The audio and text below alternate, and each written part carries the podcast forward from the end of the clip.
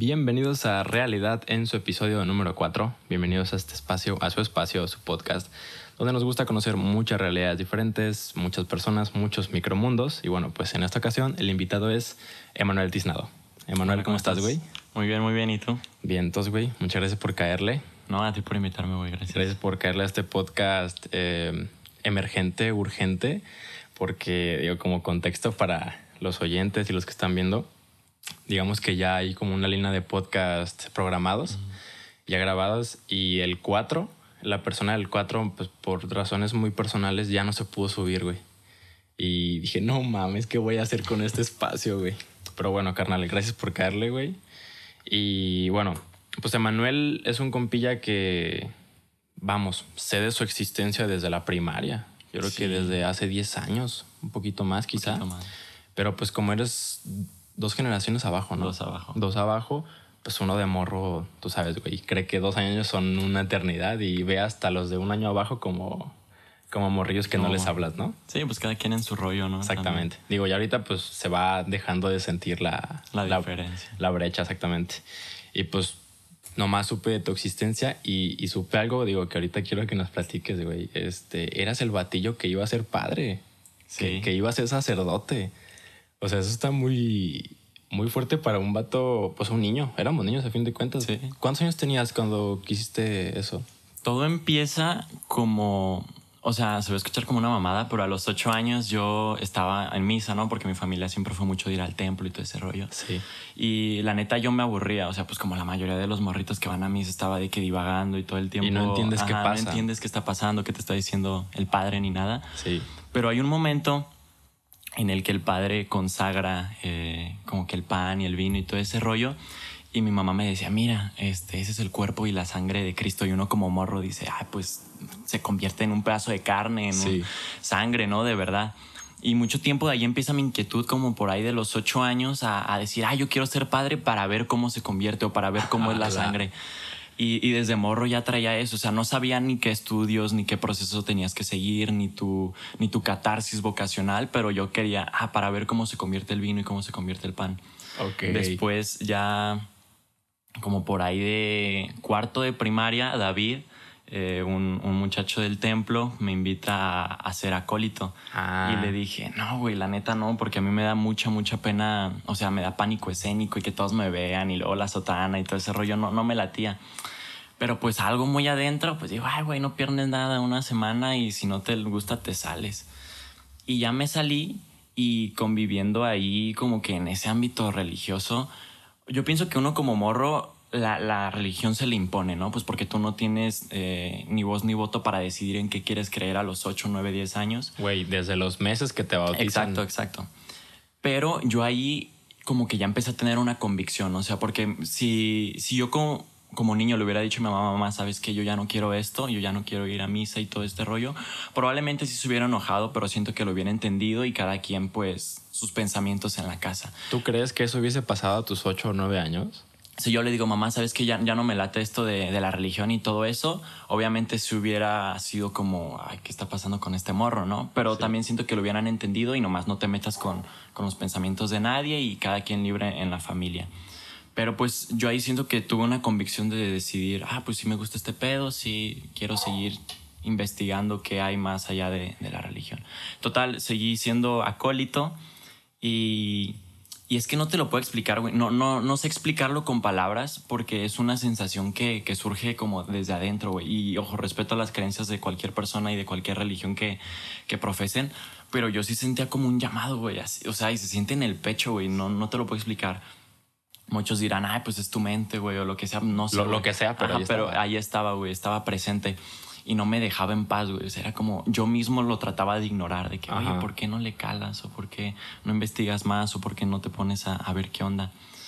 Y pasa el tiempo y el- un, un sacerdote de la parroquia al que yo ayudaba en misa a pasarle las cositas y todo ese rollo me dice, oye, eh, ¿no te gustaría ser padre? Y a mí me sacó mucho de onda porque ya era un pensamiento que estaba tratando de ignorar durante dos, tres meses. Y llega este güey y te dice... Ajá, y llega este vato y me dice, oye, ¿quieres ser padre? Y, y me sacó mucho de onda. Y, y te digo, es algo que yo estaba tratando de ignorar porque uno como morro sabe pues que los padres no pueden casarse, no pueden tener novias, relaciones sexuales, eh, renuncian a varias cosas de, del mundo y cosas Sí. así. Y dije, no, no manches, yo no quiero esto para mí. Pero ahí estaba. Y le, y le pregunté por qué. Me dice, es que hay una sección que se llama preseminario, que es tú vas una semana al seminario menor, que es como la prepa del seminario donde viven los internos, a, a vivir una experiencia de... eh, ¿Cómo se podrá decir? Pues sí, de lo que vive un seminarista en una semana promedio. Como para ver si te va a gustar. Ajá, exacto, como para ver si te va a gustar y, y ya me dices qué onda, pero pues para que se te quite la inquietud, porque yo le platiqué de que no, pues es que traigo la inquietud. Y dije, va, ¿qué, qué necesito? Y me dijo, no, pues nada más necesitas llenar una forma, una maleta para una semana y el permiso de tus papás y la disposición. Y yo dije, va. O sea, ¿Costaba? ¿Era de pagar algo? Sí, costaba, pero me recuerdo que lo pagó. O sea, el padre, el padre me lo pagó para. Ah, qué buen pedo, Y hasta me dio 40 varos para gastar en, en la tienda y todo No, rollo. y en ese momento era un chingo. No, ¿no? sí, en mi vida había visto 40 varos para mí nomás. Eh, este, y ya llegué, eh, yo me acuerdo con mis papás y le dije, no, pues mamá, ¿sabes qué? Me están invitando a tal. Y yo no lo había platicado a mi mamá de eso que sentía. Y se quedaron así, es como que, ah, no, pues va. Pero yo tenía un miedo, pues porque yo era un morro que no había salido de su casa nunca sin su mamá. O sea, era muy apegado a mí. Soy muy apegado, pero pues en ese momento uno como morro nunca había estado más de dos días sin mi mamá y luego con otro ambiente, en otro entorno, diferentes aristas de, de cualquier persona. Y sí, me, y sí fue como que, ay, güey, sí, ¿estás seguro? No quiero que, porque tenía sexto de primaria. Eras un niño. Sí, güey, era un niño y dije, pero lo tomaba como un reto, güey, como a ver, güey, si, si eres tan valiente y te quieres quitar esta disyuntiva, pues vamos a darle. Y pues ya, güey, cuando menos me lo esperé estaba como morrito afuera del seminario, ¿no? Con, con mi maleta despidiendo a mi mamá y, y ya, güey, me metí y, y sí, ahí es cuando empezó todo, o sea, empiezas a ver eh, los diferentes pues maneras de pensar de la gente. O sea, yo venía de, estar en mi entorno de clase media baja, de, de clase media en general, pero ves personas de clase baja y, y dices, ah, no manches, otras de clase muy alta y ves diferentes contrastes que dices, ah, este vato no ha ido al mar nunca en su vida y tiene 12 años y yo pues voy una vez al año y para mí era, eso era como que no manches, ¿cómo estás aquí? O vatos que nomás se metieron por tener una semana comida porque en su casa no los pueden alimentar Sí, y es pagar 200 varos, no me acuerdo, no es mucho.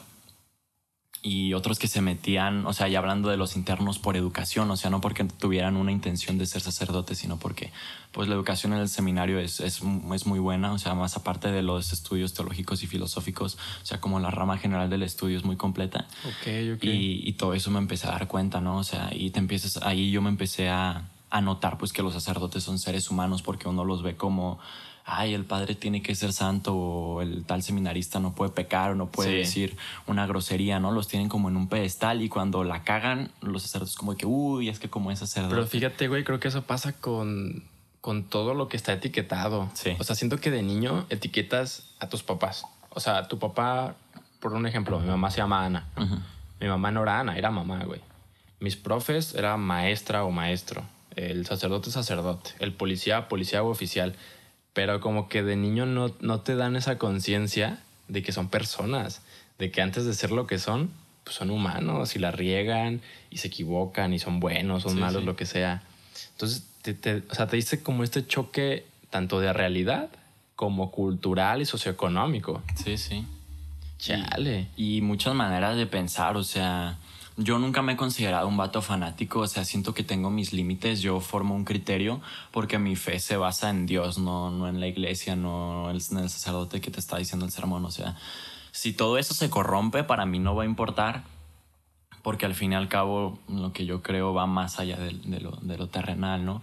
Pero sí me di cuenta de muchos morros, o sea, de que bien fanáticos de las típicas cosas de que no, pues es que ya, ya empezabas a escuchar de que no, los homosexuales o eh, los tatuajes o todo ese rollo que se hacían sus bolitas como para platicar. Ah, en el seminario. Ajá, en el seminario, en esa semana. Y te digo, esa semana para mí fue muy, muy chida porque, o sea, yo el último día ya viví una presión de que ya, ya me quiero salir, o sea, ya no quiero saber más de esto porque extrañaba mi casa, extrañaba, extrañaba, duermes en un colchón de espuma como de este tamaño. No, pues bien incómodo. Ajá, y duermes muy poquito tiempo por, para completar las actividades y luego las tablas de las camas se caen a cada rato, cada vez que te mueves, entonces es un sacrificio el, el tenerte que parar a las 3, 4 de la mañana a dormir en un dormitorio, no sé, de 20 metros con otras personas que también pues se tiran pedos en la noche, que, que roncan, que tienen sus sonidos, que gritan por sus sueños. O sea, Sí. es, es saber convivir con todo ese rollo.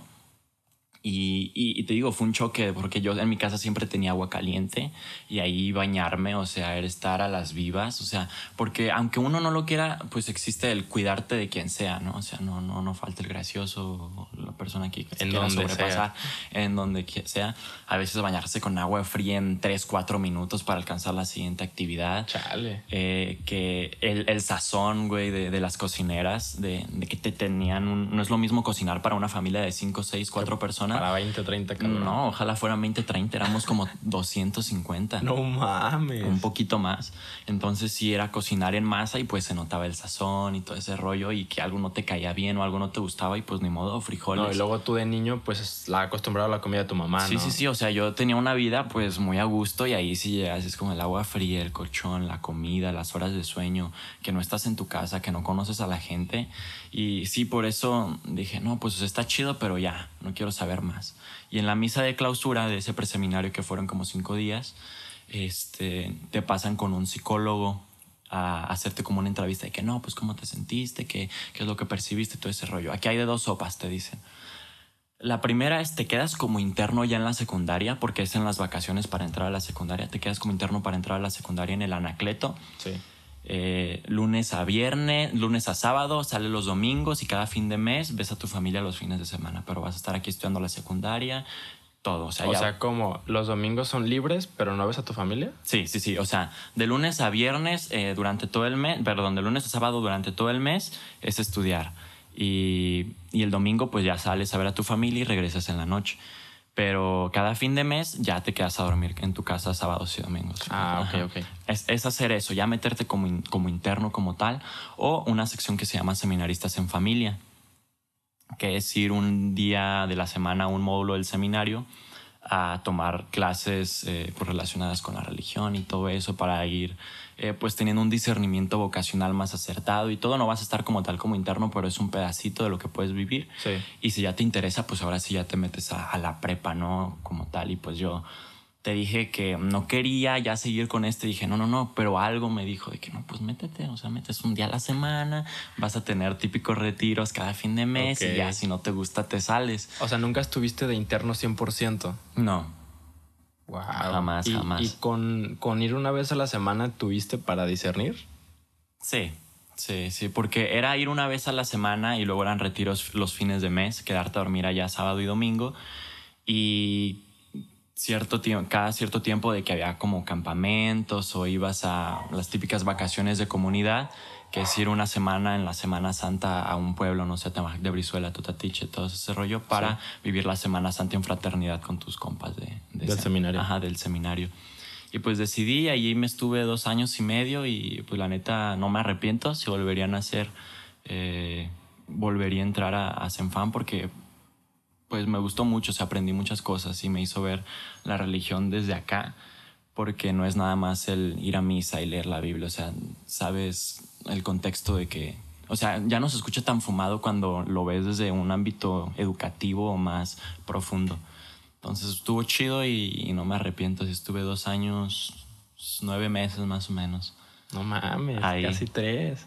O sea, toda tu secundaria te la pasaste yendo. Sí, la O sea, mayoría. Tú estudiaste en una escuela normal, ¿no? En una escuela normal, pero al mismo tiempo yo iba los jueves a- al seminario a, a tomar mis clases. Era- no me acuerdo si eran como cuatro horas, pero te daba clases un padre, luego era receso y un seminarista. Iban desde historia de la salvación, sagradas escrituras, latín, griego, eh, Biblia, todo ese rollo. Entonces, O sea, ahí sacramentos. esas clases eran como muy teológicas, ¿no? Muy, Ajá, muy teológicas. digo, solamente son cuatro horas, era como para llenarte de lo esencial del seminario, güey. ¿Y hasta tercero de secundaria dejaste de ir? Sí. Wow, güey. Y Sí. bueno, antes de preguntarte esto, ¿esa madre tenía algún costo, güey? Eh, ¿cómo, ¿Cómo le hacías? ¿Qué tipo de trámites te pedían? Eh, nomás te pedían la carta del preseminario, o sea que sí estabas recomendado, porque si en el preseminario te ven como que no, pues este morro no vale verga, pues te, te mandan a, otro lado si te ven. Porque hay tanto vato que se mete al seminario, o sea que está bien pirado, o sea, neta, que no tiene ni la intención ni nada. Entonces es, hay como filtros, o sea que muchas veces no son tan efectivos, pero pues para ir sacando gente que pues que no conviene que esté Fíjate, güey, si de por sí. Sí, de por eh, sí. Hay todo lo que se sabe. Exactamente. Chale. Y de ahí, pues no, pues sí te recomiendo para Senfam. Este, te dan una carta, la llevas al módulo. A mí me tocaba ir a Santa Tere todos los jueves, ahí pegadito al mercado. Y llegaba con la carta de que no, pues fui recomendado del preseminario para venir a Senfam. Y dijo, ah, sí, el costo eran como 100 pesos, no era mucho, al mes. O sea, nada, güey. Sí, nada, nada, nomás como para sustentar la casa, la, pues el módulo se podrá decir. Sí, sí, sí. Y está chido. Para quien no sepa, esto Santa Tere y donde iba este güey era aquí en la ciudad de Guadalajara. Mm, pegado, cerca del centro, ¿no? Estaba encaminado al centro. Manuel Acuña. Oye, ¿y cómo, cómo fue estar en una secundaria normal? Estabas en la 45, ¿no? En la 45. En una escuela pública. Sí. Y muy cabrona. Yo me acuerdo que ahí estuve un rato. ¿Cómo fue con tus compas? O sea, no te señalaban, te etiquetaban. O sea, eras el güey que iba al seminario, que iba a ser sacerdote. O sea, ¿qué pedo con eso? Pues fíjate que yo no era de decirlo mucho, no porque me diera pena o porque estuviera avergonzado de, sino como para evitar ese tipo de, pues ser juzgado así, ¿no? Porque yo soy una persona, trato de ser lo más congruente con, conmigo mismo y con las personas. O sea, yo ahorita como soy con mis compas, de cierto punto también soy con mi familia y soy en el trabajo, o sea, no, no hay pierde. Pero sí trataba, pues en la secundaria es una etapa en donde pues también yo formaba parte de eso, pero nomás estás viendo a ver a quién chingas, a ver este, quién le dices algo, ¿no? Entonces yo me lo trataba de evitar. Los, mis compas más cercanos sí lo sabían, y hasta eso no me, nunca, que yo recuerde, me dijeron de que, ay, el vato que quiere ser padre o que lo divulgaron o que lo usaron como burla, jamás. Por así de que yo lo estuviera divulgando, no. Y la neta, no, no, no quiero decir que yo era un vato de que, ay, persinadito, de que no, o sea, los que me conocen saben que era un desmadre en la secundaria. o sea, soy una persona bien irreverente, que le gusta el humor negro y le gusta, pues, hacer desmadre, pero... Sí pero pues me gustaba también al mismo tiempo ir al seminario, no era como mi alter ego. Pero, ajá, pero por eso yo también no lo decía, ay, el vato que quiere ser padre para, para evitar eso, ¿no?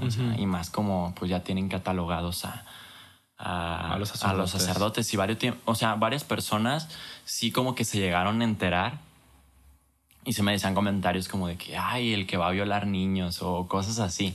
Y eran cosas que yo ya estaba preparado mentalmente a recibir y que probablemente no me afectaban tanto como se podrá decir, pero sí decía, siempre te afectan, ¿no? Sí, pinches morros, decía, hijos de la chingada, porque son así, ¿sabes? O sea, uno en secundaria ni siquiera sabe qué puedo con su vida y quiere escalar algo nuevo. Y estos vatos de que no, el pederaste, el futuro pederaste. Sí.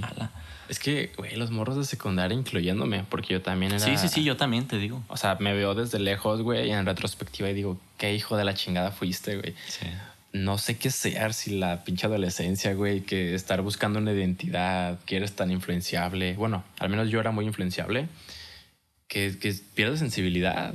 O sea, y te es muy sencillo aplastar sueños de otros, burlarte de otros, sobajarlas por su apariencia física. E insisto, estoy hablando de mí. O sea, si es como una, un pasado que digo, ay, güey, ¿por qué fui así, cabrón? Sí, sí. Pero pues de cierta manera, pues lo que hayas hecho, no, pues te trajo hasta acá. Entonces, si, te pregunto, bueno, creo que ya me dijiste, si te pregunto, ¿te arrepientes de haber ido al seminario dos años, casi tres? ¿No te No, lo volvería a hacer sin, si volvieran a hacer 50 veces, 50 veces.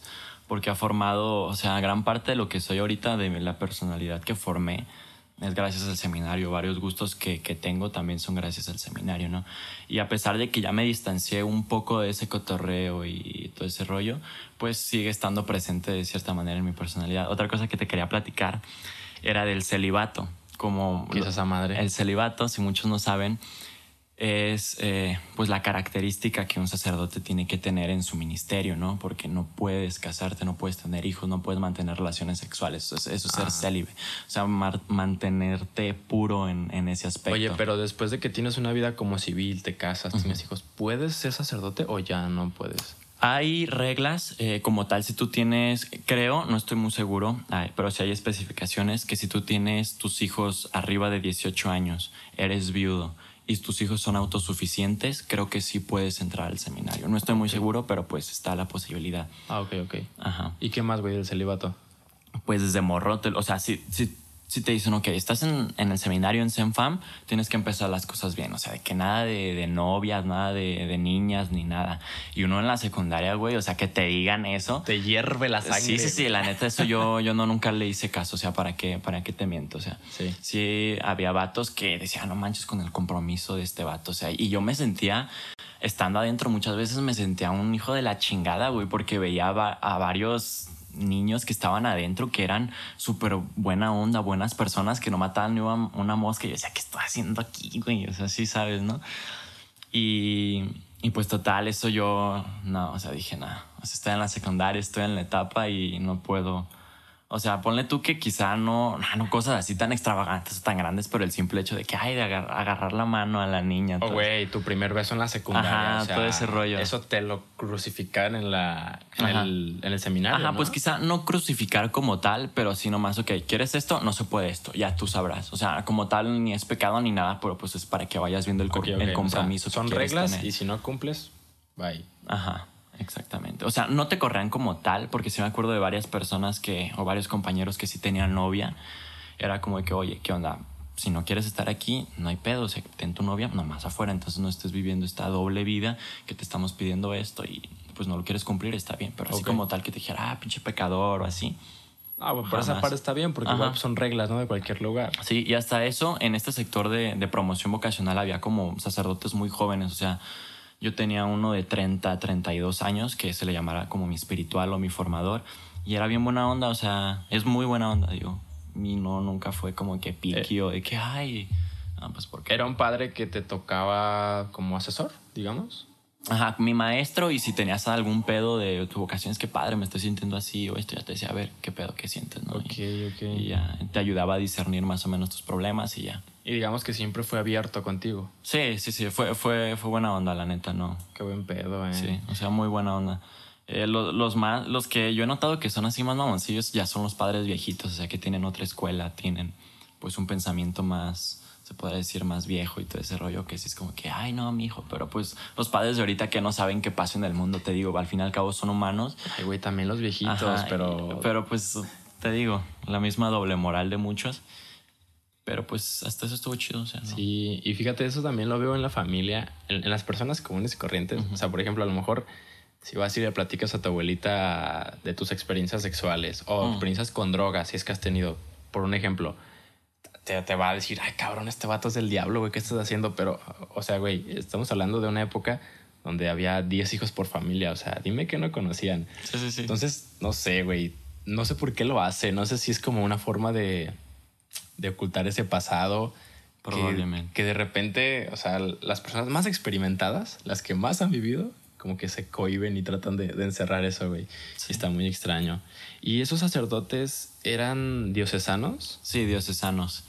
Eh, para los que no saben, si tú quieres ser sacerdotes, hay diferentes como ramas. Congregaciones, ¿no? Congregaciones se les puede llamar, que están pues los legionarios, que los franciscanos, que los marianos y pues los más comunes, los que ustedes van a un templo de, de la ciudad, los van a ver son los diocesanos, ¿no? Que, que tienen el, el seminario y todo ese rollo y pues, ajá, con ellos. Ok. Si tú ya que- quieres ser un sacerdote religioso, pues te vas a una congregación, pero ahí ya van a- nomás van a ser como 9, 10. Ah, los o que sea, están estudiando. Son más poquitos. Ajá, acá ya están más, o sea, se- son... Es que fíjate, tengo, tengo como ese estigma. No sé si está bien o no. Yo supongo que está mal, güey. Está mal. No me gusta etiquetar a gente, pero Sí, sí. No, he- no- es algo que no he podido pasar.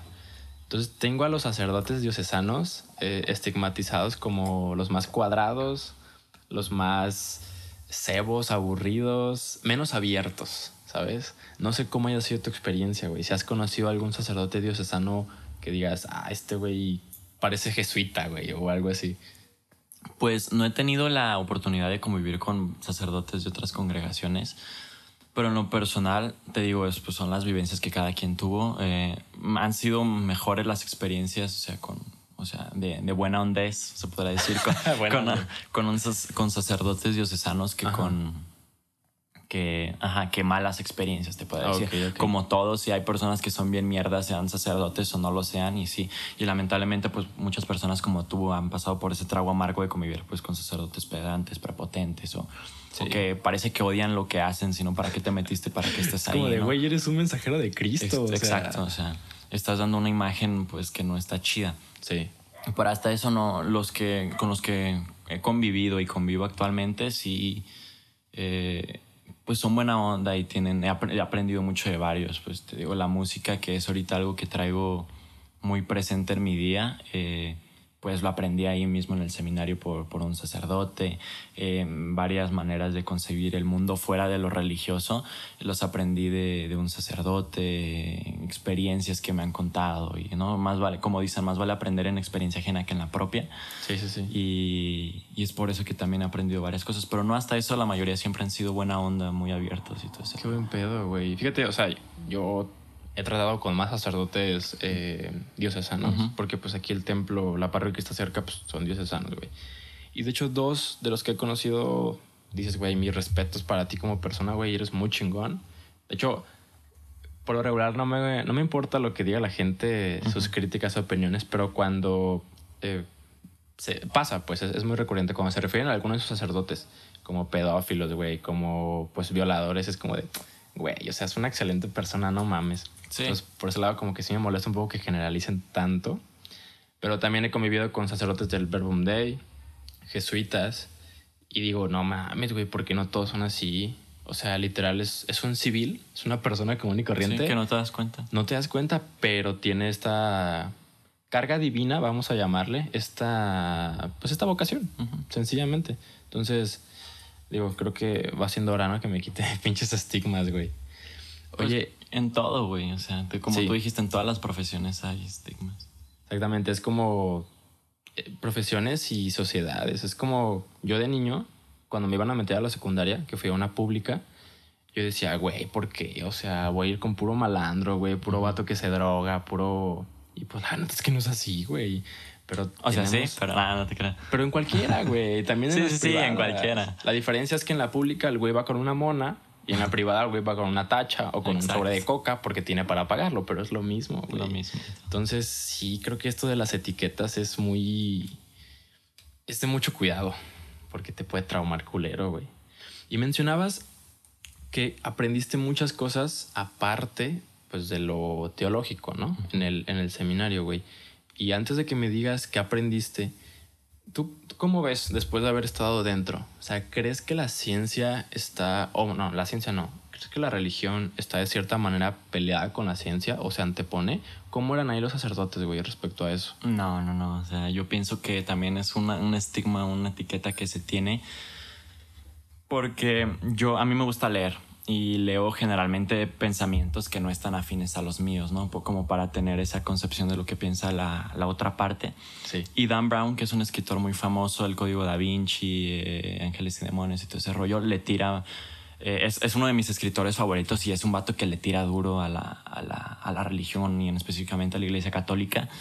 Pero el vato dice que la, la religión y la ciencia son dos lenguajes diferentes que están tratando de explicar una misma cosa.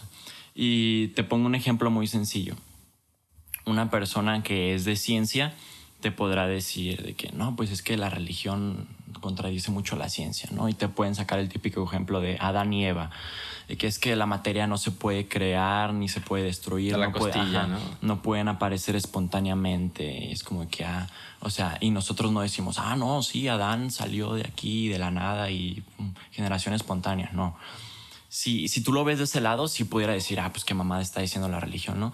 Pero si tú te das cuenta que la Biblia es un libro que se escribió, eh, o sea, es un conjunto de libros que tiene libros que se escribió hace miles de años, diez mil, veinte mil años, algunos del Antiguo Testamento, y tú tratas de interpretarlo al 2021, o sea, estás mal, güey. O sea, si tan solo Don Quijote o cualquier otro libro lo quieres interpretar a, a- a la etapa contemporánea, pues estás, estás perdido. Entonces de ahí sacamos que, por ejemplo, la, la Biblia tiene diferentes géneros literarios, contextos sociopolíticos, geográficos, económicos. Es como de que obviamente no va a ser literal, güey. O sea, obviamente lo del Mar Rojo, lo del Arca de Noé, todo eso no es literal, güey. O sea, Son no- no metáforas. pasó. Son metáforas que la geógrafo, que el güey que escribió ese tipo de, de textos, vaya, pues trataba de interpretar la grandeza de Dios. Pero, o sea, todas las cosas que se escuchan, que se escuchan bien fumadas, no. Por ejemplo, lo del Arca de Noé, de que hay, por ejemplo, una no sé si sea teoría o estudio, si estoy mal, pues me corrigen, pero en la región de Palestina o ahí de, de, de Jerusalén, de Israel, vaya, estaba como que el río Tigris y el Éufrates y que se inundaban seguido. Entonces las personas concebían, como no conocían más allá, concebían que era una parte, o sea, la parte, era el mundo, pues, o sea, era el mundo en general. ¿no? Entonces se inundó y fue el Ajá, diluvio. se inundó y fue el diluvio y por eso ahí dice, se inundó todo el mundo. Y todo el mundo era su ciudad, güey, o era su, su región. Sí. Y de ahí el vato ha de haber dicho de que, ah, no, ¿sabes qué? Pues se quitó el diluvio y hubo un arco iris. Vamos a interpretar a Noé, que es buena persona, lo vamos a subir un arca ficticia para saber que Dios tiene misericordia y siempre se va a de nosotros. O sea, cosas tan sencillas que al principio podrían sonar como que malinterpretadas o fumadas, pero no, o sea, en el mismo seminario se, se estudia biología, física, química, matemáticas, se emplea el método científico. O sea, la ciencia no no la excluyen, vaya, o sea, van de la mano y eh, a lo de Dios lo que es de Dios y a César lo que es del César, Sí, ¿no? Y siento que, que no se contradicen, hay varios, o sea, hay varios sacerdotes que, que son grandes científicos, ¿no? Eh, pues el que propuso el- la teoría del Big Bang es un, es un sacerdote. Entonces, varios este, creyentes, Galileo Galilei, que a pesar de que tenía su problema con, con la iglesia, era creyente. O sea, él era, en cierta manera, como tú, creía en Dios, pero la iglesia tenía como sus dudas. Bueno, y Ah, aparte que la iglesia lo condenó. Sí, pues sí, lo condenó y acabó matándolo, lamentablemente. Sí. Pero, o sea, varios, varios científicos, Francis Bacon, todo- todos esos Phillips, ¿no? Entonces, pues sí, no creo que, que se contradiga si hay un estudio profundo y, y certero y si hay una disyuntiva o hay una duda de que sabes que esto no me late, ah, pues estudian las dos partes y ya vemos qué es lo que está mal. Ya porque la ciencia busca equivocarse y la religión son dogmas. Sí. Sí, y la ciencia busca probar y probar, como dice el método científico, güey. Sí.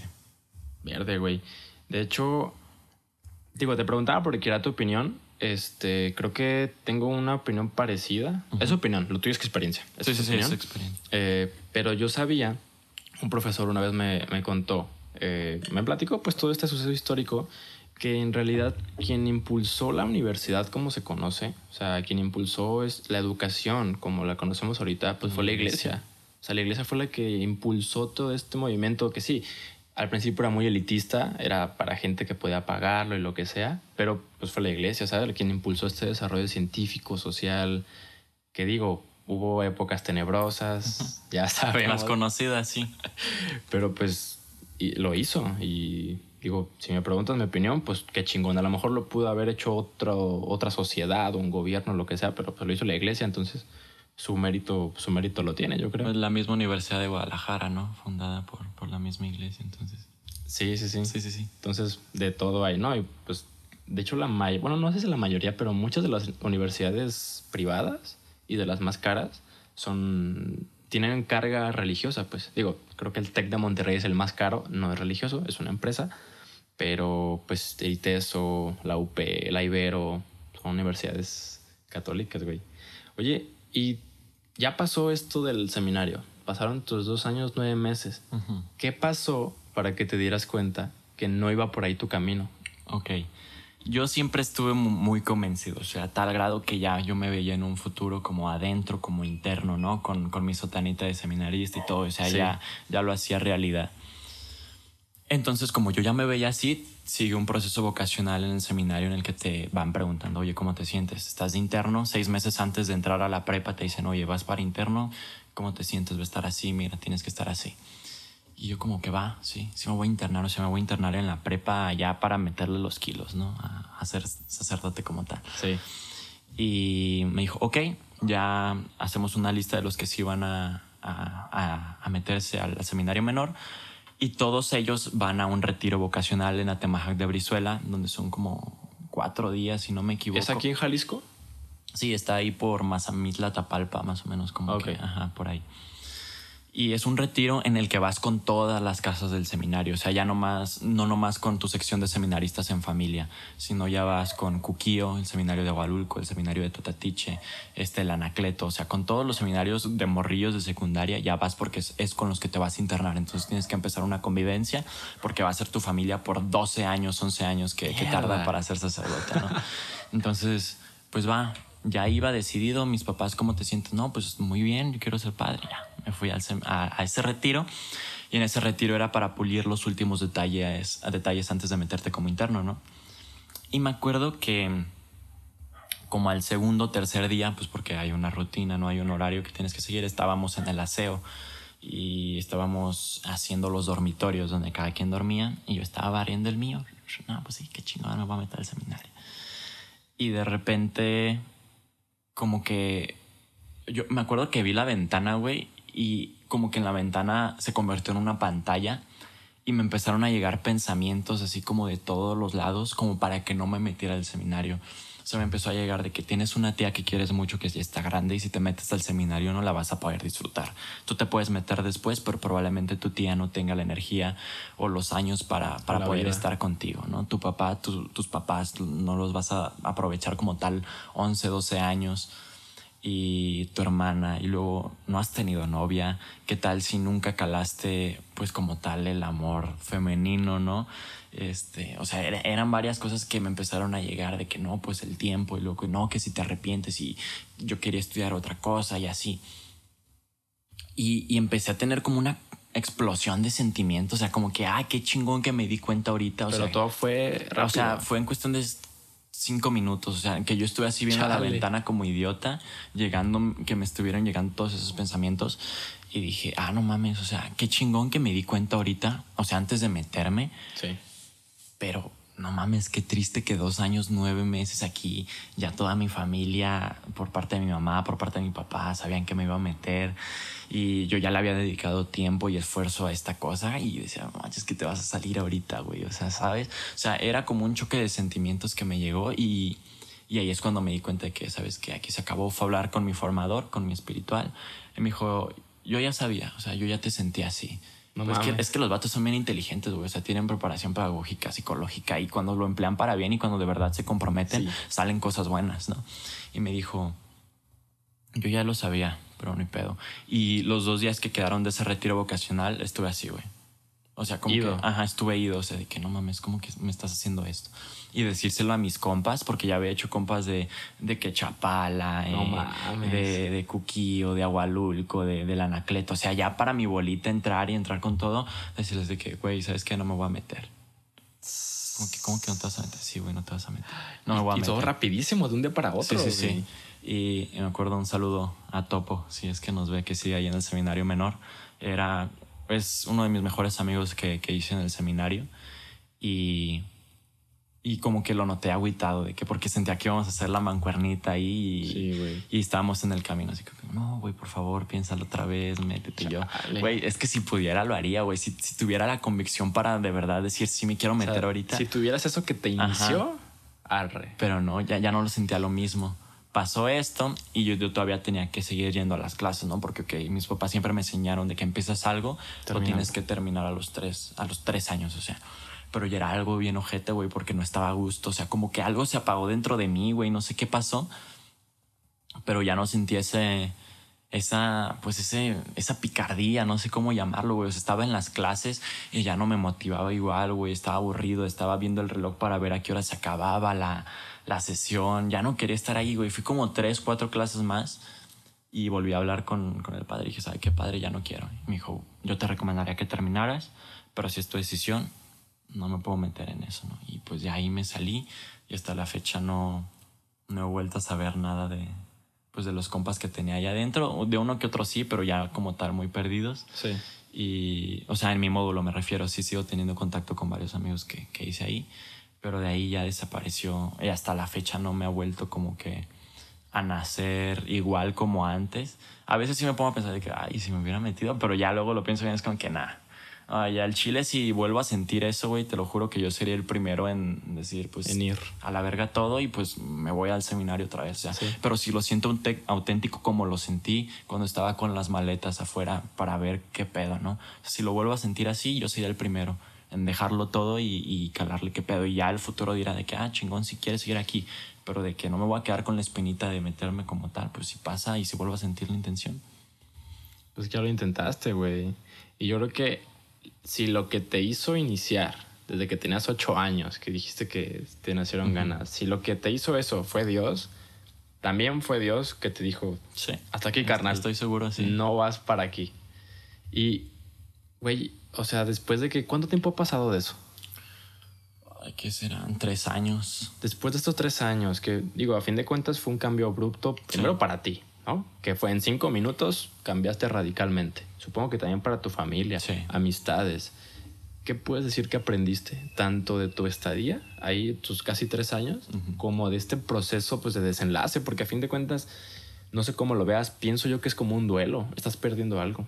¿Qué, aprendiste de todo esto? Pues viéndolo desde un aspecto más superficial, eh, estas cosas que te voy a decir, yo pienso que aprendí a tener una disciplina porque te manejan por horarios y, y siento que me a partir del seminario, pues quizá mis papás van a decir, este güey, pero, pero sí siento que estoy más organizado y que organizo mejor mi horario. Eh, mantengo más limpio mi cuarto porque ahí era de que si no limpias lo que ensuciaste, si no, si no haces tu parte del aseo, o sea, cagotiza y aquí todos venimos a ayudarnos porque somos una familia y nadie se va a quedar sin hacer nada. Entonces pienso que igual aprendí un poco de ser más constante en, en lo de barrer y en aprender varias cosas como de que arreglar ciertas cosas así. Y en cosas más pues interiores, más espirituales, pues a, conocerme mejor a mí mismo, güey, porque yo tenía una relación muy... Va a sonar como que soy otra persona, pero pues la neta sí estoy bien loco, güey. O sea, yo hablo conmigo mismo, güey. O sea, ah, y antes de eso yo no lo hacía. Yo, yo no, yo no me ponía a ver, a ver qué pedos traigo, cómo, cómo me siento qué, puedo hacer para mejorar. Y a partir de eso aprendí con las varias dinámicas a, pues a saber controlarme, güey, a, a, interiorizar más, te digo. Aprendí pues un contexto de la religión diferente que no todo el mundo tiene oportunidad de saber de qué por qué pasan las cosas, porque cada cosa que hace el padre en la misa tiene su porqué, o sea, que han habido guerras, el credo que decimos, por ejemplo, viene de una guerra este, pues cabrona. Y, el cabrón no sabía. Ajá, el credo niceno constantinopolitano viene de unos concilios y hubo un pedillo, pero ajá, cosas así que te abren, ¿no? Y, y quizá aunque seas creyente o no, es algo muy interesante. Dices, ah, no mames, ¿no? Y a, y a saber tratar a las personas, que todos somos iguales. Y, y, con este choque que te digo de, pues de maneras de pensar, de, de clases sociales y todo ese rollo, a, a saber pues que todos somos iguales, güey. O sea, me enseñó a, a, no tener distinción con las personas porque yo sí era, pues, un morro, no, no quiero decir como que arrogante o así, por si era como que, ay, miraba raro al niño que estaba pidiendo. Un morro clasista, a fin de cuentas, Ajá, Sí, sí, sí. Y a partir de esto es como de que, güey, pues todos somos iguales, todos podemos estar en la mierda algún día, un día estás aquí y no lo sabes. Eh, y pues no hay que juzgar, güey. Entonces, cosillas así. Disculpen los perros, eh una colonia llena de perros. bueno, entonces aprendiste sensibilidad social. Bueno, eh, empezaste a, emplear la sensibilidad social digamos que aprendiste a amar a tu prójimo. O sea, cosas tan clichés, cosas que te repites diario cuando vas al catecismo. Ama a tu prójimo, el amor. Y, ojo, no quiero sonar como que, ay, el morro, porque muchos me van a estar viendo, ay, este güey, ¿qué? No, pues te digo, la neta, soy bien, muy, muchas veces muy arrogante o puedo llegar a ser como que castrante para muchas personas, pero pues trato de dar lo mejor de mí, ¿no? Con, con las personas. Güey, es que... O sea, no esperes ser perfecto, güey. Mismo lo dijiste. Sacerdotes que la cagan y la cagan y la cagan. Pero güey, aquí lo, aquí lo chido, o sea, saliéndonos del sacerdote, hablando de ti, güey, de Amanuel, lo chido es que tienes esa conciencia. O sea, que tienes esa conciencia de saber que todos somos iguales, que aunque yo tenga un millón de pesos en mi cuenta, soy igual al güey que tiene 10 baros en la bolsa. O sea, a lo mejor, no sé, güey, tú sabes mejor que yo, a lo mejor te sale a veces lo racista, te sale a veces lo clasista, te sale a veces lo egoísta, lo que nos sale por ser humanos, pero está siempre esa conciencia respaldando que te dice, la estás cagando, güey. O sea, tú mismo te estás diciendo, es que por ahí no va, güey. Y eso fue lo que aprendiste, ¿no? O sea, no aprendiste a ser perfecto. Porque Pero a tratar de serlo quizá, ¿no? Sí, como, como humanizarte. Sí. Siento que, siento que es un gran problema ese que primero uno se tiene muchas expectativas y segundo las expectativas que tienen los demás. Y volviendo al tema de que pues todos cometen errores. O sea, a lo mejor tú estás diciendo esto ahorita y la gente que pues, te, te, conoce dice, güey, qué pedo, o sea, pinche mamón, no es cierto, eres bien hijo de la chingada, yo te conozco. Sí, güey. sí lo soy, la neta. Pero lo intenta hacer. Entonces, yo creo que mientras, mientras nos quitemos expectativas tan altas de toda la gente y comprend, comprendamos pues que todos la cagamos por igual, algunos más, algunos menos, va a dejar de haber este como animadversión hacia políticos, sacerdotes, maestros, deportistas, no sé, güey, lo que sea. Entonces, qué chingón, ¿eh? O sea, la gente, qué chingón. ¿Consideras que fue tiempo perdido?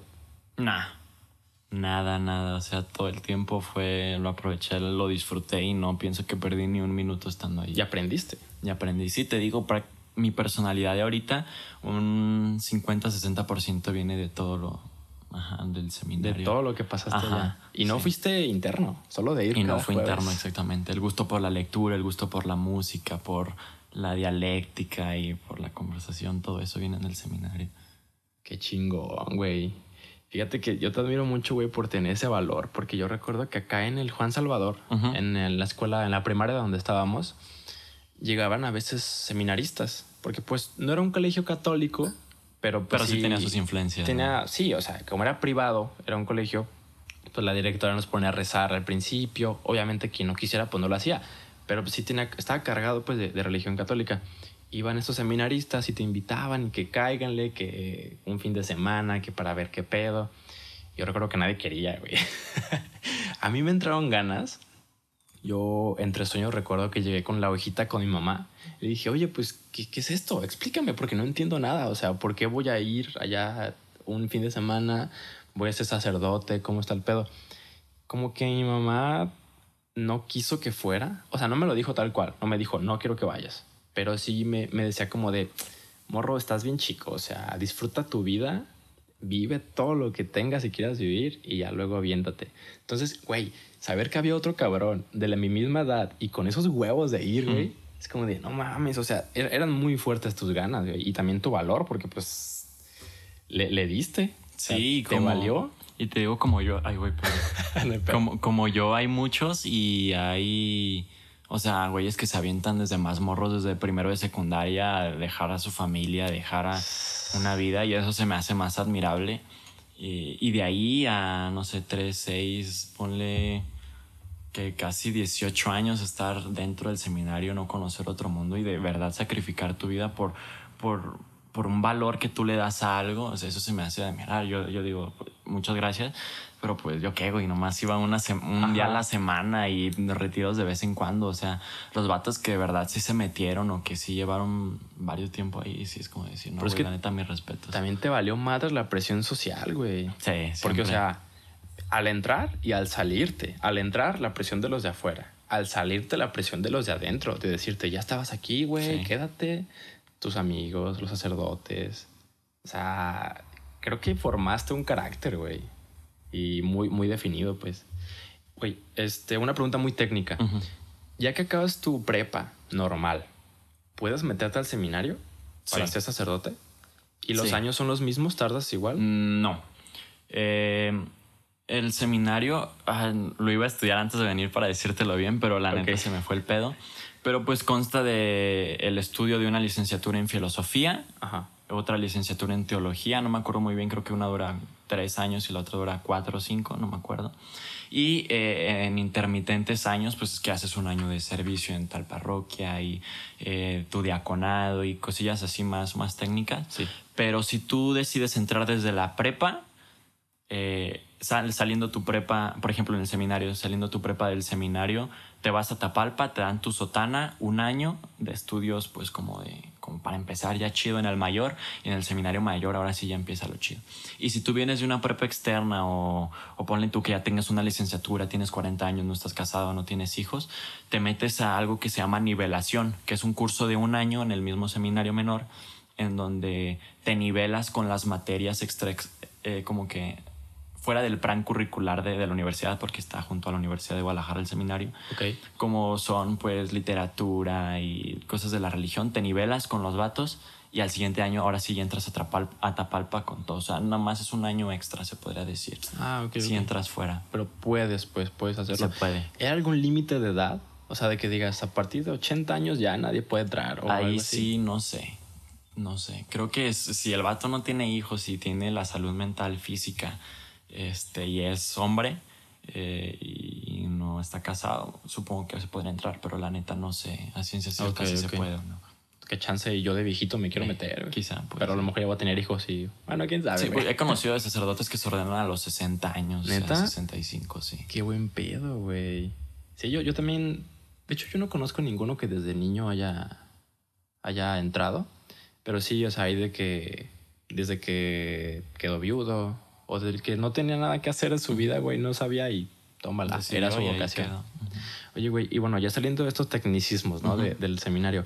Este proceso de desenlace, este duelo, esta salida, ¿cómo la abordó tu familia y tus amistades? ¿Cómo estuvo en casa, pues, este pedo? Pues como te digo que yo no se lo contaba mucho a mis amigos externos, como que fue muy indiferente tanto para ellos como para mí en ese ámbito. Entonces por ahí no hubo tanto problema. Sí, te digo, lo platicaba lo que tenía más confianza, pero me decían, o sea, me dijeron como de que no, pues está bien, güey, tu decisión. Mi familia siempre en todo momento me apoyó, o sea, tanto mi papá, mi mamá y mi hermana, que son mi núcleo fami- familiar, Sí. me apoyaron y así como me aceptaron a la hora de decir, mamá, quiero entrar a ver qué pedo, cuando les dije de que no, pues me quiero salir, también no hubo pedo con eso, ¿sabes? O sea, lo aceptaron y me dijeron, ah, pues está bien, si en algún momento te quieres volver a meter, nosotros vamos a ser los primeros en apoyarte y si no, pues lo que tú quieras hacer de tu vida. No hubo problema con, Qué con mi familia pedo, nunca, nada. Y con la familia que no es nuclear, ¿qué tal estuvo? Pues es que siento que no- quizás sí les importaba, pero era como que, ay, mi primo, mi, mi primo lejano, mi sobrino que quiere ser sacerdote. Y siento que muchas veces sí, yo también tenía que cuidar mi comportamiento con ellos porque para evitar lo mismo de o sea sé que está mal porque cualquier persona puede ser como quiera se puede explayar como quiera pero pues está la posibilidad y mi primo el seminarista como que quiere ser padre y, hiciste esto no y hiciste Sí. el otro entonces como que ah siempre no te vas a meter uh, pues qué pasó por qué mi hijo y no no pues tío no hay pedo no pues ni pedo o sea también no fue muy muy profundo no hubo un Ok. conflicto muy grande pero Ni hubo chismes o hubo cosas acá. pues que yo me haya enterado, ¿no? Chance, chance y sí, pero pues ya es algo que no me importa. Es que la familia es bien cabrona, güey. Ujú. Digo, la no nuclear.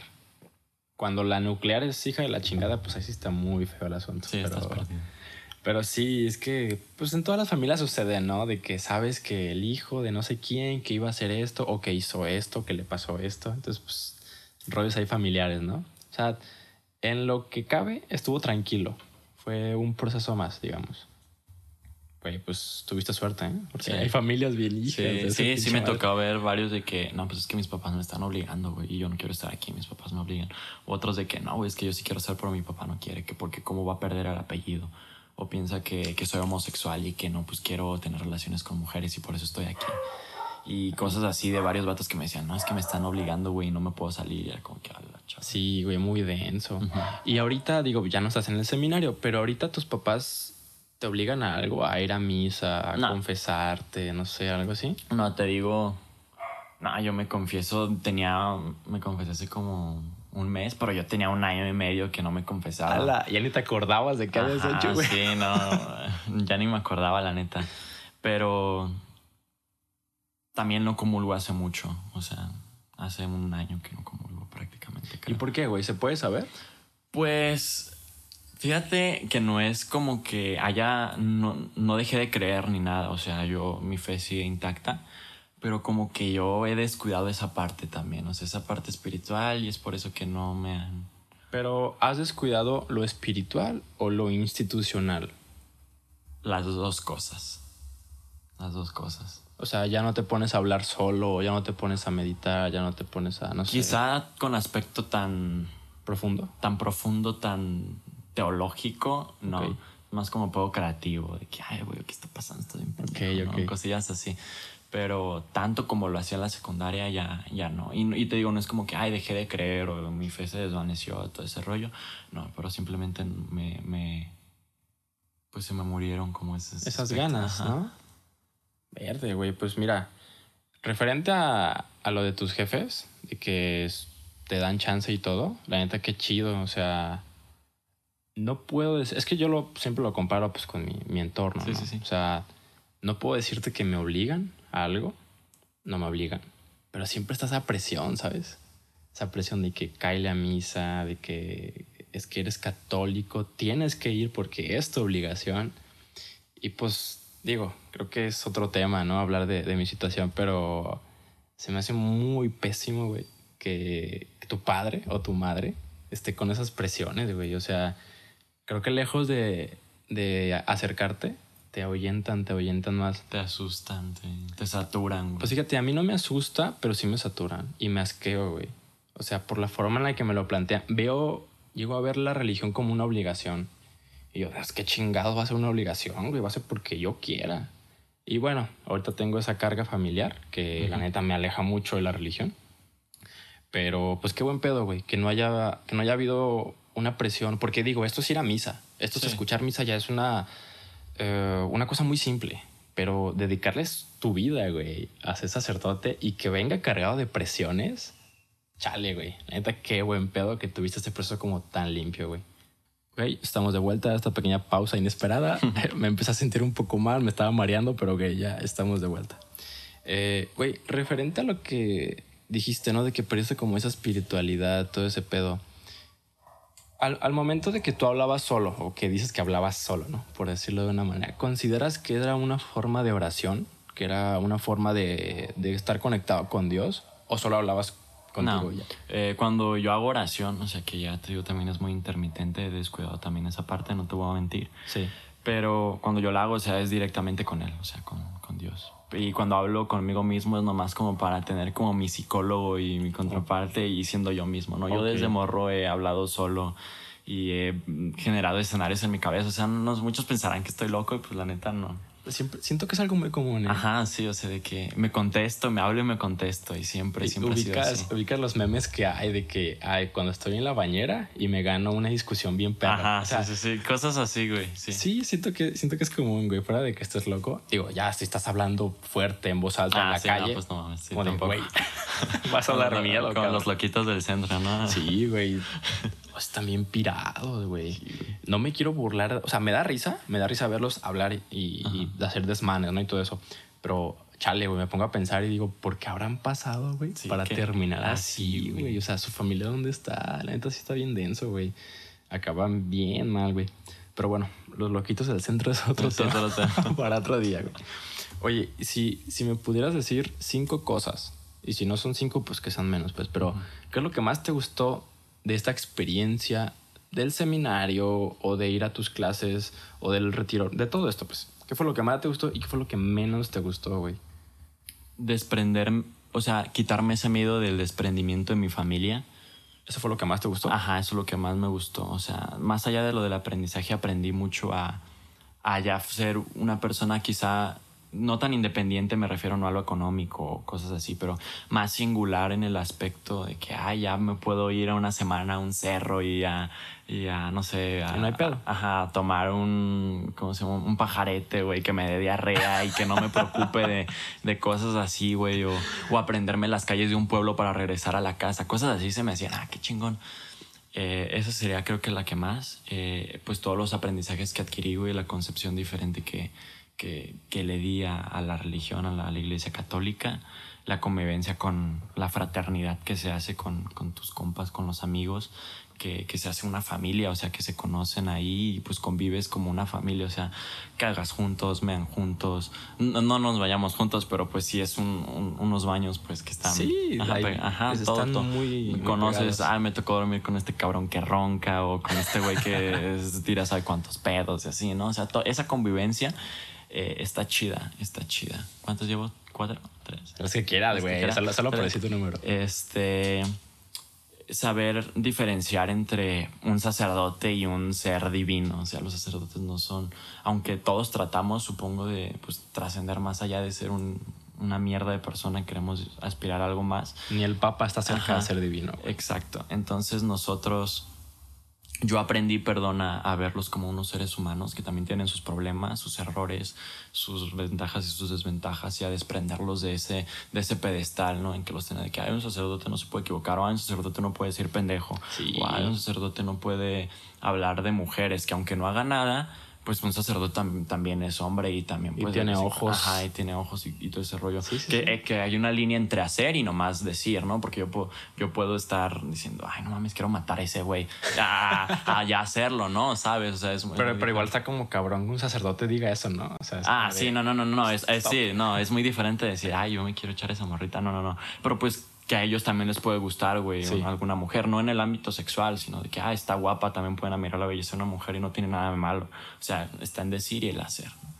Y la última, pienso que a, a conocerme también a mí mismo y a tener una relación más estrecha con, con Dios o el, o el Dios que yo percibo, ¿no? Que tú te creaste, ¿no? Ajá. O sea, que tú discerniste después de todo este, Sí, este de este proceso. trance, güey. ¿Y lo que menos te gustó?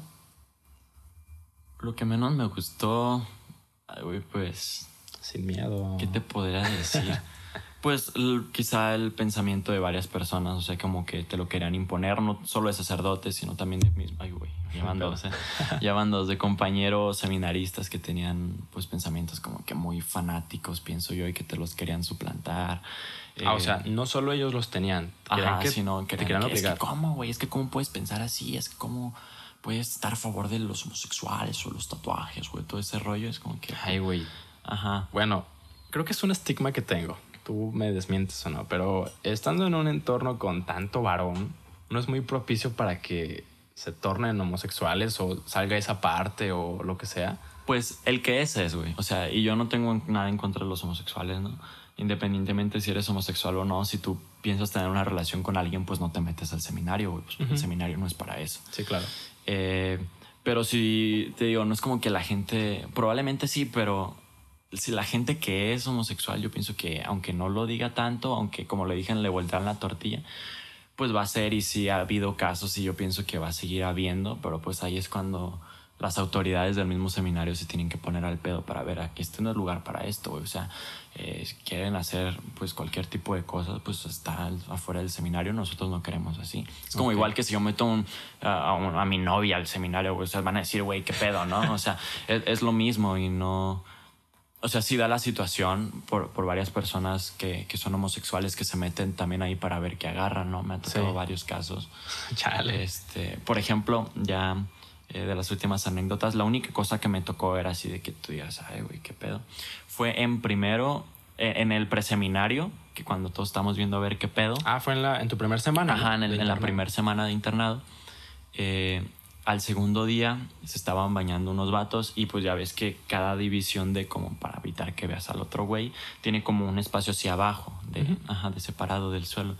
Entonces un vato tiró el jabón para tomarlo como pretexto y agacharse a recogerlo, pero el vato lo hizo para ver a- al güey que estaba al lado, ¿no? No mames. Pero no era ni sacerdote ni era seminarista, era Eran de los güeyes como nosotros que estábamos viendo a ver qué pedo. Sí.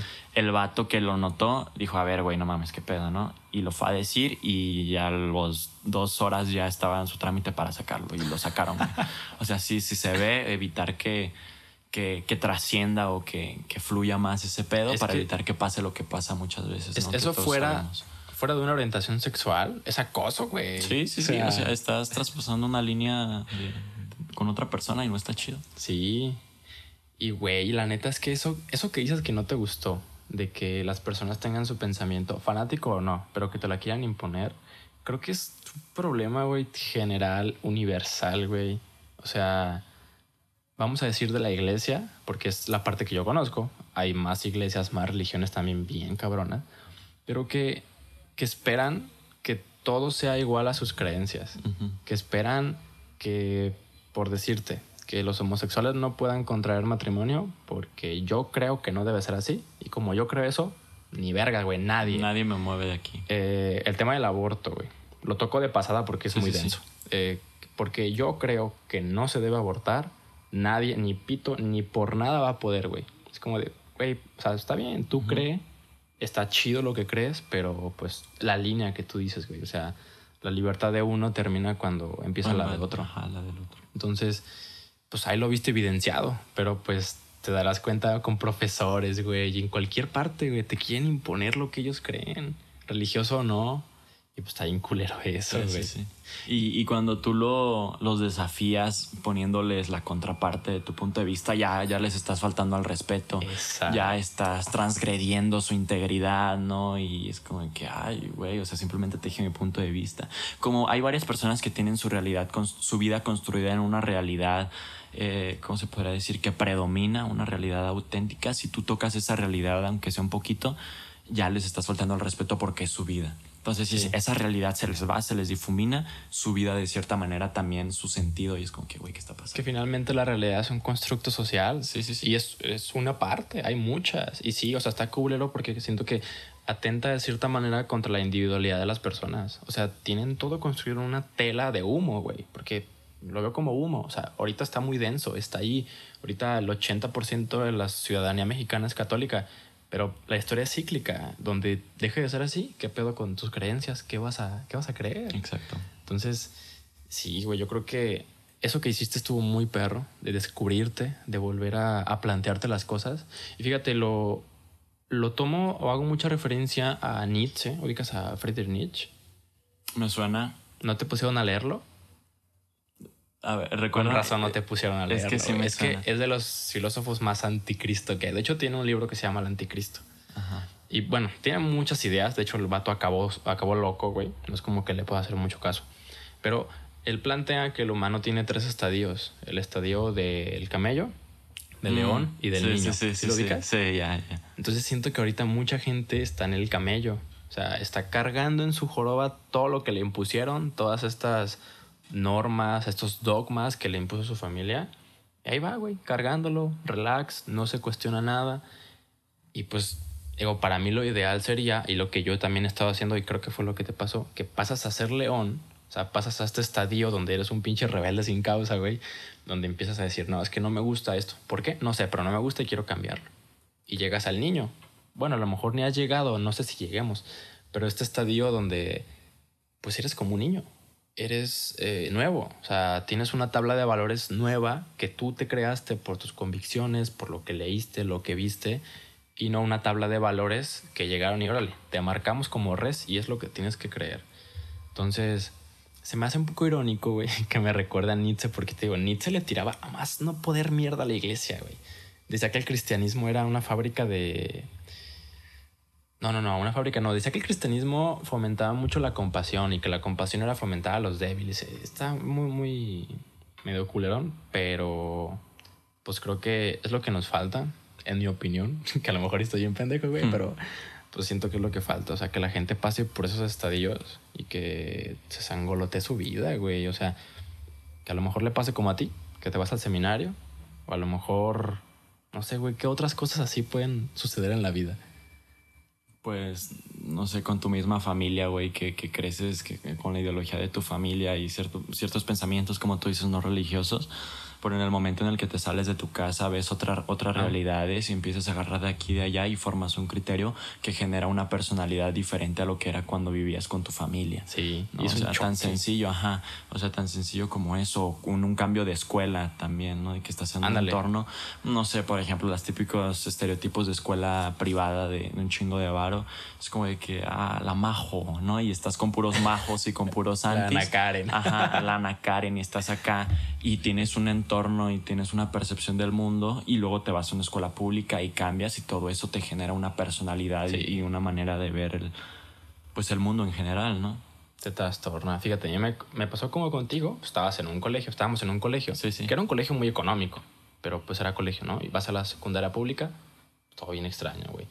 Yo me había acostumbrado a, a lo público, a que no hubiera nada en el baño, güey, que el baño sea un pinche grafitero, un, lugar para grafitear. Con los cerotes ahí. Sí, horrible. Digo, que los baños de la prepa estaban muy bien, pero estaba acostumbrado como a eso, ¿no? O sea, era como de X, güey. Estaba acostumbrado que mis compas me pidieran para el camión, güey. Que apenas si me alcanzara para comprarme un paste de 20 pesos, güey. Todo ese tipo de cosas. Y luego me voy a esta universidad, que digo, por, por suerte, güey, conseguí una beca. Mi madre me consiguió una beca muy buena. Y estoy en una universidad, pues, de las más caras de, de aquí de Jalisco, por lo menos.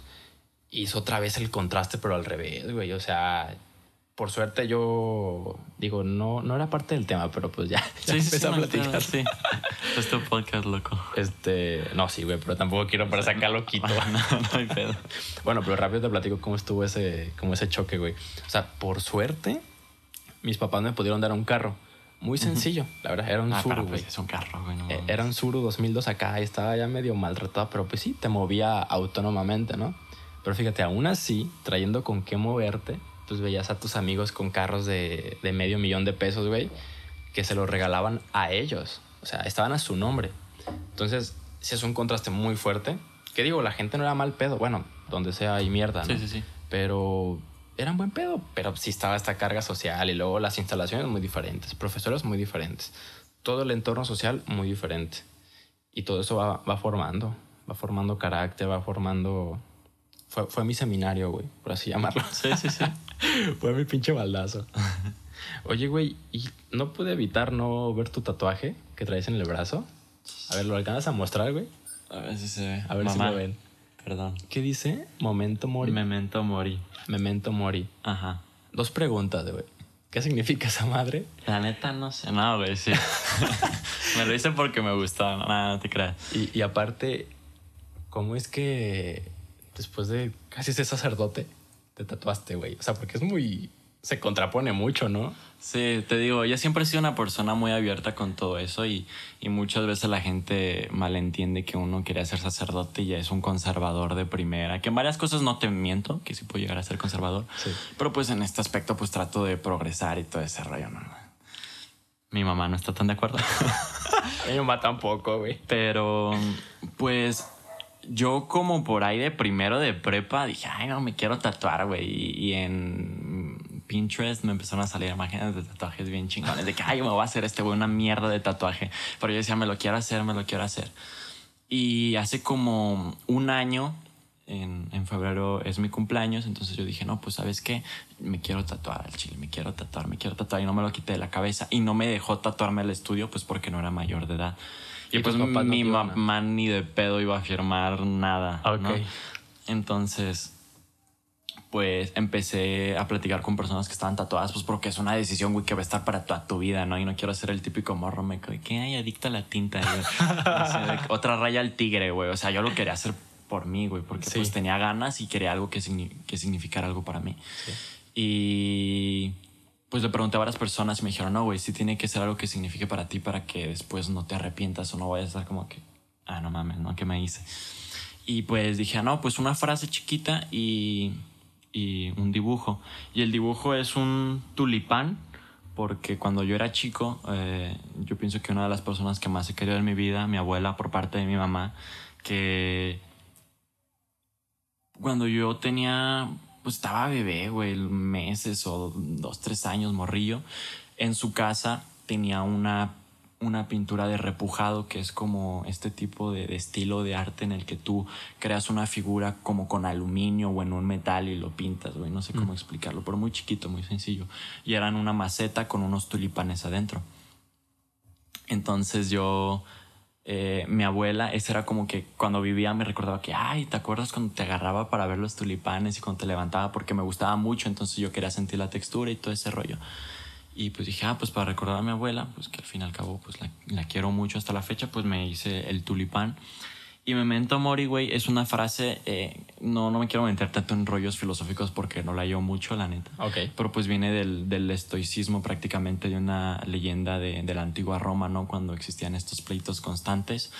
eh, que cuando los guerreros llegaban muy alzaditos, ¿no? De que, ay, a huevo, les partimos su madre estos, a estos vatos, ¿no? Eh, siempre tenían a los siervos, ¿no? A las personas de la servidumbre diciéndoles memento mori, güey, o sea, aguanta, te vas a morir. O sea, muchos lo interpretan como recuerda que te vas a morir, recuerda la muerte, ¿no? Y, yo lo veo desde un punto en el que la vida es una carretera, güey. Tú vas a 200 kilómetros por hora, está todo oscuro y sabes que en algún momento va a haber una pared, güey. O tienes de dos, disfrutar el aire que te llega a la cara, güey, poner un disco de, de Limp o de Linkin Park o lo que sea, y disfrutar el camino, güey, o te vas a estrellar, o te vas a preocupar en qué momento te vas a estrellar y todo se va a acabar. Entonces, si tú desperdicias tu vida pensando en que te vas a acabar, mejor utilice esa inspiración de saber que te vas a morir para dejar algo, sino en la sociedad, güey, en un entorno o tratar de saber que tú quisiste poner de tu parte para que esta sociedad fuera un lugar mejor. Entonces, memento mori, recuerda que te vas a morir, güey. No importa este, el dinero que ganes, güey, las cosas, o sea, que, en el momento puede llegar a ser importante, pero más allá de lo banal, eh, recordar pues que en algún momento te va a cargar la chingada, güey, que solo queda lo, lo que le hiciste sentir a las personas o a las cosas que implantaste en otras personas, ¿no? No mames, me acabas de tronar la cabeza, güey. Sí, no. pues, Es que jamás, o sea, he visto la muerte de muchas maneras, güey. Sí. Muchas metáforas. Pero nunca me imaginé esto del carro, güey. O sea, verga, güey. Y es que pues, este, me gusta manejar un poquito rápido, la neta. Ujú. Nunca he llegado a 200 por hora. sí, sí, sí. Pero a veces sí voy un poco más rápido del límite. No lo hagan, no es invitación. y digo, pito, güey, ¿y si se me atraviesa ahorita un cabrón? Si se me poncha una llanta. Sí, Güey, sí, el efecto cualquier cosa. mariposa, güey. O sea, cualquier cosita que te pase y que altere. El efecto mariposa es como de que cualquier cosa que sea diferente en la rutina de algo puede cambiar drásticamente el futuro. Que frenes dos cuadras antes de algo puede ser la diferencia en que te estampes con algo o veas un carro pasar a lo lejos, ¿no? O sea, todo ese rollo. Entonces, la típica frase que también está de como: la muerte le da vida a mi vida. O la muerte me inspira para, para trascender más allá de la vida. Entonces, es, Es se que me hace es, chido es- ese es una dualidad, güey. Sí. O sea, si no tuviéramos esa pared que sabemos que va a llegar en algún momento, pues el aire que nos llega, la sensación de ir rápido y la música se convierten en lo de siempre y no hay ni cómo disfrutarlo. No tienes ese contraste. El frío no es nada sin el calor y viceversa. Esto me lo platicaba Arson, güey, en un podcast pasado. Entonces, es una manera muy perra de, de ejemplificar esta dualidad que pues la vida Sí. y la muerte. Y, güey, sí me dejaste pensando un chingo. No, nunca lo había escuchado Pues, pues así. como dice Ernest Becker, que el ser humano es el único ser vivo que sabe de su propia mortalidad. Es- Esto lo saco de, de creativo para los que ven creativo, eh, pero se me quedó mucho de, de que tú como ser humano sabes que te vas a morir, güey, y que la vida va a seguir y que todo, todo va a fluir y que, y que probablemente si cambies algo, pero a, a- a una escala macro, pues va a ser nada, a no ser de que seas Bill Gates, Bill Gates o un güey así. Pero un perro no sabe que se va a morir, güey. Una planta no sabe que se va a morir. Una mitocondria, una célula, güey, no sabe que se va a morir. Yo creo que el ser humano es el único que es consciente de su muerte, pero también de su vida, ¿no? De su vida, exactamente. ¿no? Es disfrutar, güey, al chile. Te referías a creativo de Roberto, ¿no? Ajá, del, del Beto. Ah, güey. Beto. ¿A poco le dicen. Beto, güey? Eh, un chiste local con los compas y les Ah, el Beto MTZ. Ah, ok, ok. Nah, un crack ese, güey. sí, güey, la neta. Ya no he visto sus podcasts, pero me los chutaba enteros, güey, cuando trabajaba. Sí, güey, yo cada que sale uno, lo veo. Son muy interesantes. güey. Sí, güey, están buenísimos. Roberto, ¿sigues a ver esto, güey, en 10 años? Saludos, güey. Yo también veo tu podcast.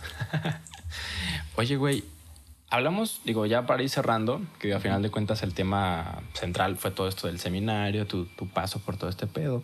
Pero pues, güey, Emanuel, ya, güey, ya no, ya no fue sacerdote, ya salió, güey. Ya. ¿Qué sigue para ti, güey? ¿Qué vas a hacer? ¿Qué, ¿Para dónde vas? Pues ahorita acabar la prepa, güey. Acabar la prepa, ya voy en sexto. Ya me quedan prácticamente tres, cuatro meses. No, es ya mucho, saliste, güey. güey. Ya, y pues la, la carrera, güey. ¿Y para qué vas? Derecho.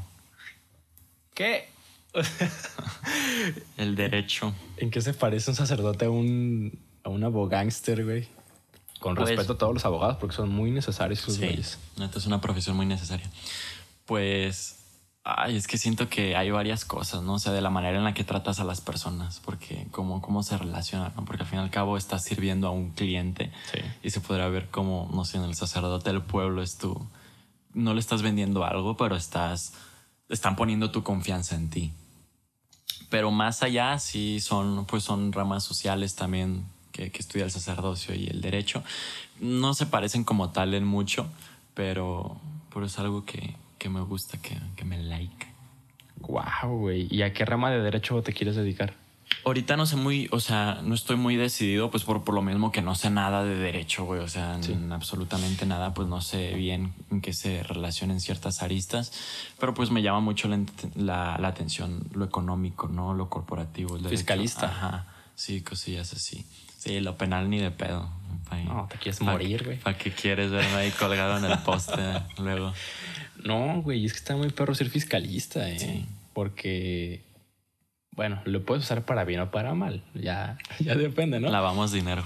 Pero es que, güey, o sea, puedes detectar lavado de dinero. Sí. O puedes lavarlo tú mismo. Exacto. O puedes ayudar a un cliente que le están embarrando lavado. O sea, y, y son, güey, si la sabes hacer, es, es mucha lana la que se mueve ahí, güey.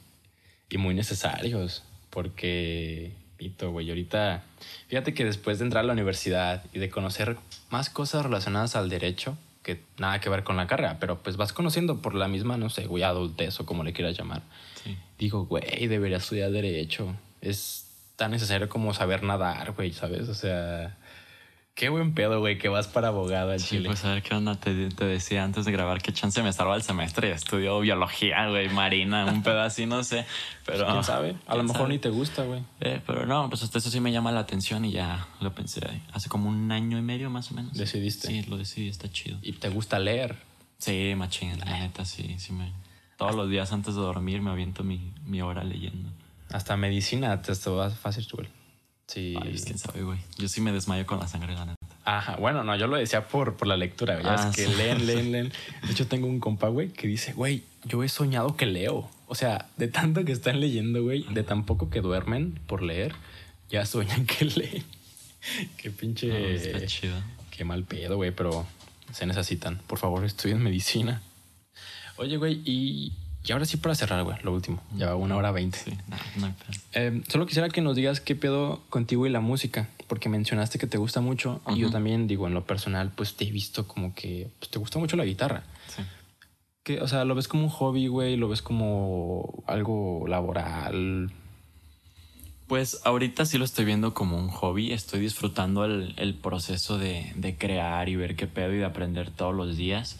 No me quiero embarcar tanto en como de que, ay, me tengo que dedicar a esto en algún punto o ya ver a largo plazo de que tengo que hacer estrategias para dedicarme por siempre a esto. Eh, no descarto la posibilidad, pero pues ahorita como que ahorro y me compro, lo que me compro siempre es de música, o sea, y de vez en cuando ropa, ajá, pero que hay ahorro, me compro un teclado MIDI, ahorro, me compro tal micrófono, ahorro, una tarjeta de sonido más chingona, ajá, cosillas así, Sí. pero no lo hago como para que en algún momento yo piense sacar algo, o sea, que sí estaría chido, no te lo niego.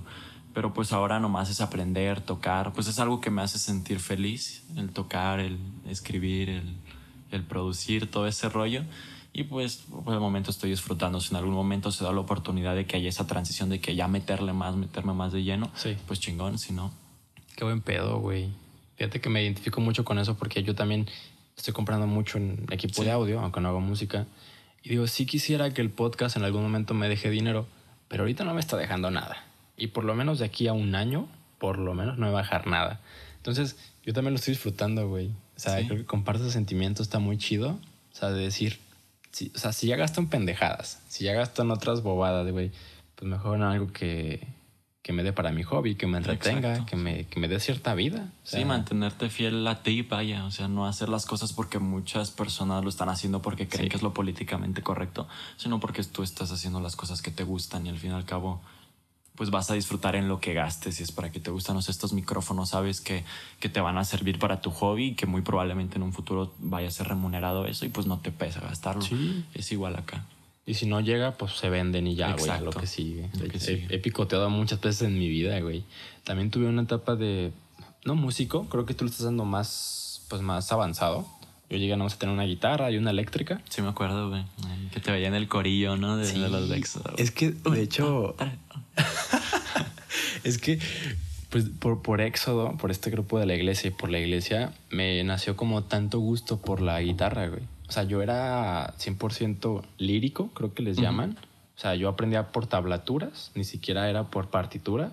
Con el guitarra viva, ¿no? Y- Sí, güey. Christian gui-. Guitarra viva, Christian Vive, tus clases de, De guitarra. guitarra, ah, sí. Tres cracks, güey, muy buenos. Sí, sí, si, si aprendiste guitarra en internet, sabes, sabes de quiénes hablamos.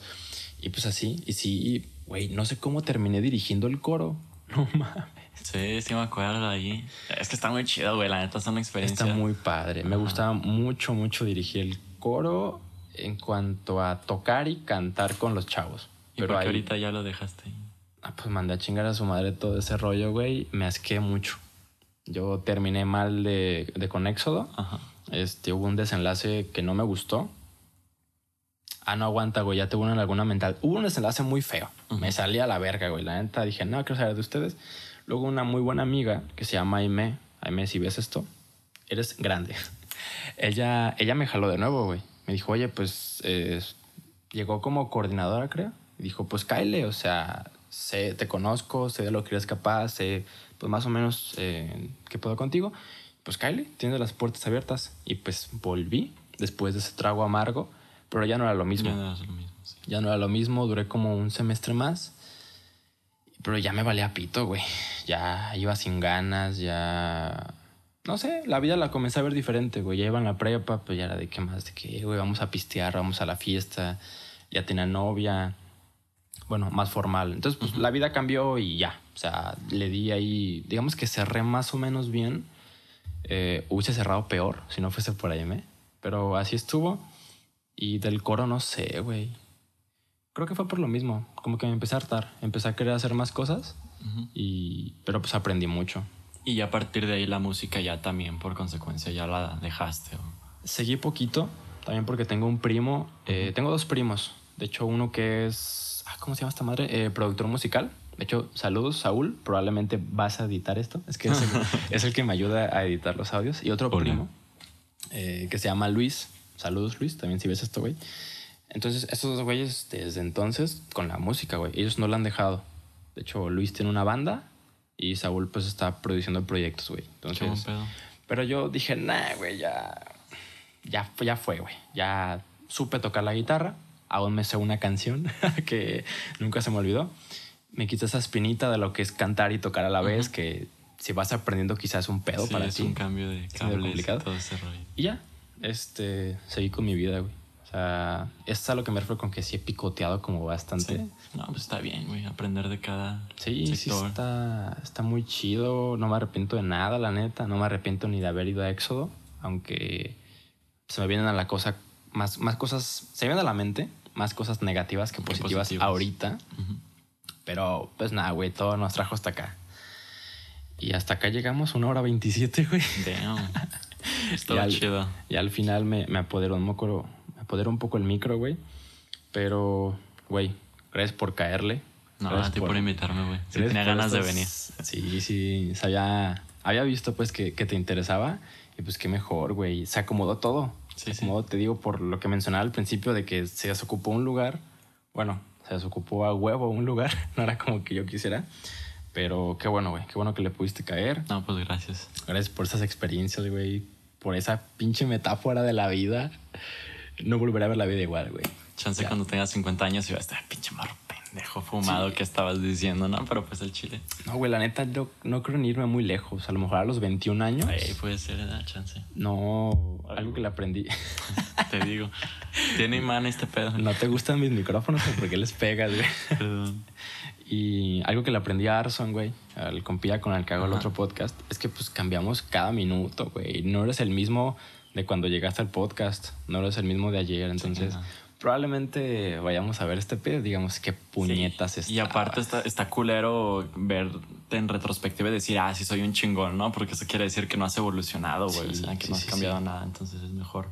te, te estancaste, antes, ajá. te estancaste en crecimiento y te estancaste en una egolatría tremenda y en una soberbia y pues creo que es buen signo que te veas atrás y te pendejes. Neta. y pues carnal, chido por haber venido. No, a ti, güey. Muchas gracias. Gracias por habernos escuchado, habernos visto hasta acá. Siempre digo que los voy a hacer de una hora los episodios, pero pues Nah, es que es imposible. El cotorreo está chido, la neta.